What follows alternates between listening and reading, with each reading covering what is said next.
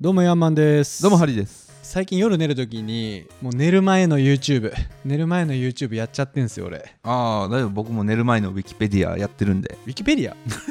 えウィキペディア？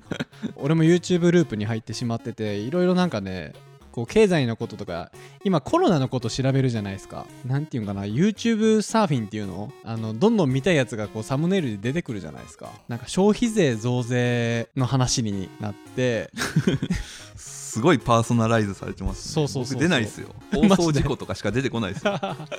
この2019年に増税されたじゃないですか10%消費税。いや俺全く興味なかったんですよ。ちょっと待てよと。そもそも消費税っていつから始まったんやろうとかって気になり始めちゃって。えハリーさん何年生まれですか？87あハリーさんの生まれた年ですね。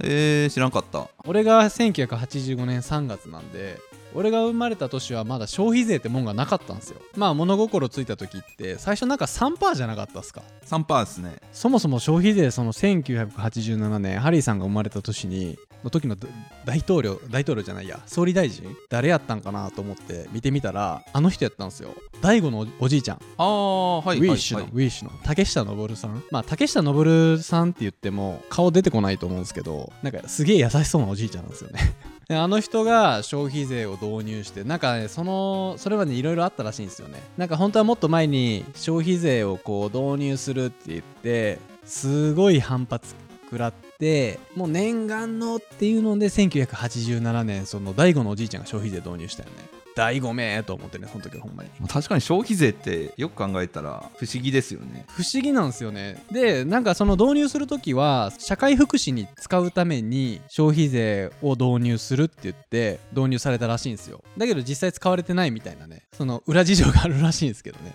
なんでこんな消費税がこうポンポンポンって上がっていくんかなっていうとっていうかそもそも上げる必要あるのみたいなね。まあこれはねまあ諸説ありですけどよくなんか日本は借金大国ですみたいな聞いたことないですか？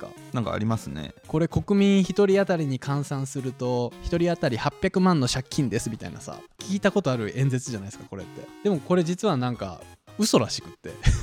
その1000兆円の借金してる日本日本の資本金はいくらなんですかっていう話なんですよね。1000兆円借金してるけど自己資金はなんぼなのみたいなね話とかがあって。実はその借金の内訳も1000兆円のうちの450兆円ぐらい日銀から借りてるらしいんですよね。日銀って、まあ、僕ら馴染みないじゃないですか。銀行ってさやっぱ UFJ とか三井住友とかリソナーとかさあそこの上に存在するのが日銀なんですよ。政府が管轄してるお金すれるところなんで日本のお札は日銀が吸ってるんですよ。日本銀行が。でその下に UFJ とか三井住友とかその金融機関がぶら下がってて我々はそこに貯金してると。国の半分の借金は日銀から借金してると。で日銀は政府の管轄。だから1000兆円の借金の半分はいわば嫁に借金してるようなもんなんですよね。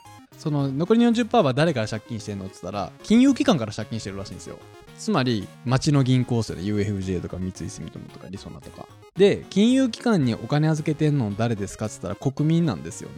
国我が国には1000兆円の借金がありますって声高らかに言ってる人それその金貸してんのわしらやっていうのがツッコミなんですよね。で俺らはそれを突っ込めてないっていう状況らしいですよ。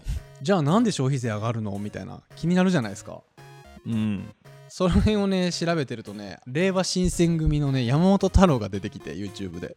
なんかその YouTube とか見てたらねわこの人すげえ勉強してるなと思って。あの山本太郎を侮ってる人いあの人の言ってることちゃんと一回聞いてみてほしい。聞いたことあります？ないです。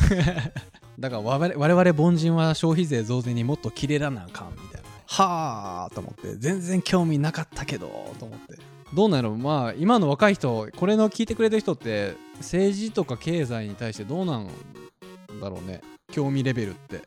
全く興味ないんかな。いやでもさすがに今回自分の半径1メートル以内にまで影響及んできたなっていうのがあって、まあ、お金のこととか対応とかは注目してるんじゃないかなと思いますけど。うーん俺めちゃくちゃ気になりますけどね。コロナ情報で言うとあのー僕貿易で中国のことやってるじゃないですか。今ね中国がいろんなもの動き出してるんですよね。すごい IT 進んでてプチクオリティランドになってるんですよ。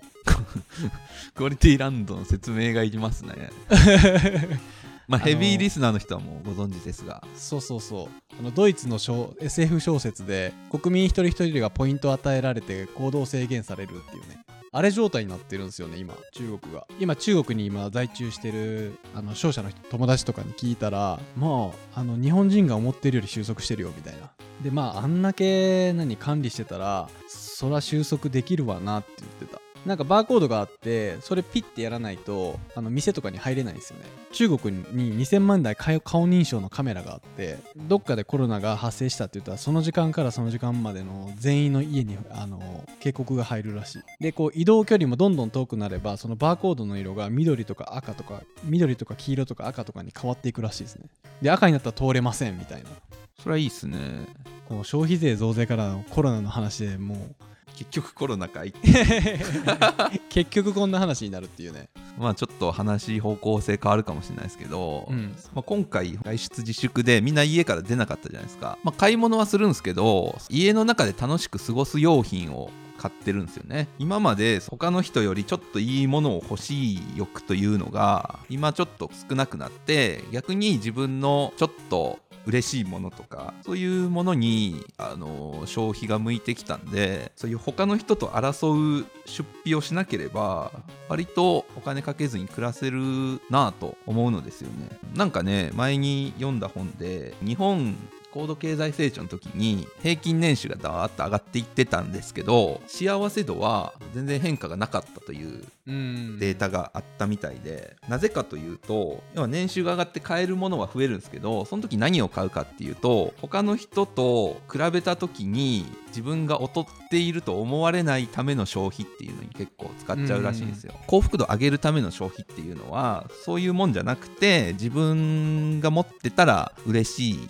他の人からは別に羨ましがられないようなものが本当は幸福度に影響するんだけどあの実際年収が上がってもそういう他の人と比べた時用の消費ばっかりしちゃうから幸福度上がらんと。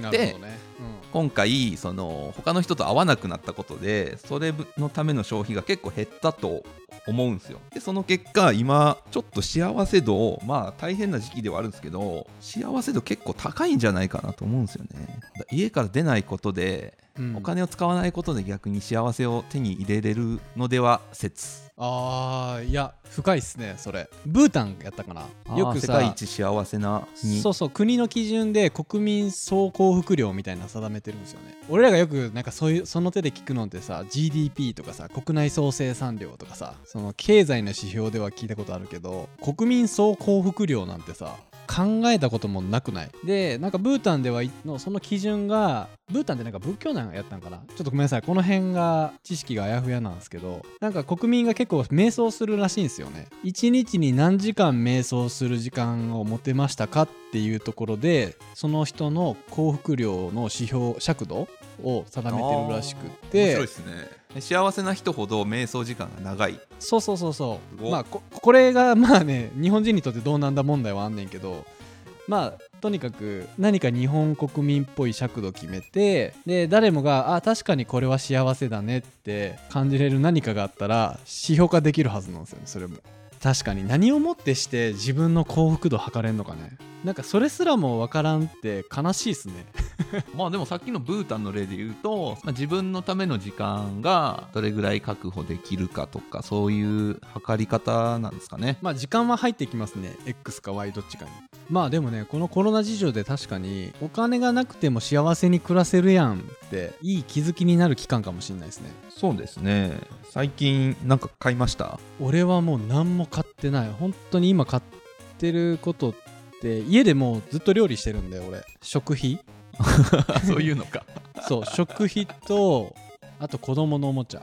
ああそれでも幸せそうですね。でも僕も最近買って一番嬉しかったのは、うん。ちょっといい包丁買ったんですよあーいいっすね。ツビリングヘンケルスっていうところの1万ちょいするやつ。おーいい包丁やね。だからもうそれで玉ねぎを刻む時が一番楽しいっす。ね わかるわ。俺もあの包丁研ぐやつ買ったよね。ああはいはいいいっすね、うん、そう。俺あれ研いでる時一番幸せかもしれな。い 今いやほんと今ね料理作ってる時めっちゃ楽しいんよな。与えられた素材で何か作るのめっちゃ好きなんですよね例えば料理も、まあ、野菜あります肉あります調味料あります。それで何かを作るのがめっちゃ好きなんですよ。ハンバーグを作ろうとかって言ってハンバーグの材料買いに行くんじゃないんですか？じゃなくてあそうそういうそういう時もあるけど冷蔵庫にあるものをベースに組み立てていきますね基本は。おーそれできる人ですね。で買い物行かんくて今日どうしようとかって嫁に言われた時にありもんでむっちゃ創意工夫してこれを作るために買い物行きましたぐらいの料理を出すのが好きへえすごーい。これめっちゃいい旦那じゃない？なんか好感度上げに行ってんな いやいやいや、あげに行ってない、あげに行ってない。で、この前、あの、キッチン整理しようと思って、ニトリに行ったんですよ。お値段以上の。そうそう、お値段以上ニトリに行ったんですけど、そのニトリも、もう、ババゴミでしたね。なんで？いや、だからみんな、なんか、キッチン周りとか、家の中を快適にしよそううそうとそう、なんか、収納系が特に、平和っすね。いやいいじゃないですかもう。このまま家出ずに幸せに暮らしましょうよ、も ね、インドアっすもんね、ハリーさんね。ううん。本当に今外出ることが打ち合わせとか減ったので、うん。めちゃくちゃいいですね。リモート進化していってほしいっす。最近「ソードアートオンライン」っていうアニメを見てるんですけど。なんか全身スーツみたいなの着て神経接続みたいのをするんですよそれは。それでその仮想空間のゲームに遊びに行くんですけどうん。その世界から帰ってこれなくなっちゃうんですよで要は神経接続されてるから外から見たら寝てる状態なんですよね。あ、現実マトリックスみたいな感じね。はいはいはい。そう。でそれを無理やり剥がそうとしたら接続切れて死んじゃうみたいな、実際に。とがあるんですけど、まあ、めちゃくちゃリアルな仮想世界でみんな普通に暮らして結婚したりするっていうようなのがあってそこぐらいまで行ってくれたらいいな ってことでねこれ聞いてくれてる人はなんかこんなコロナの事情でこんなことしたよとかこんなこと考えたよとかもしなんかね些細なことでもあったらコメントをもらえるとすごい我々のテンションが上がりますのでよろしくお願いします。はい今日のところはありがとうございました。ありがとうございました。また。さよなら。さよなら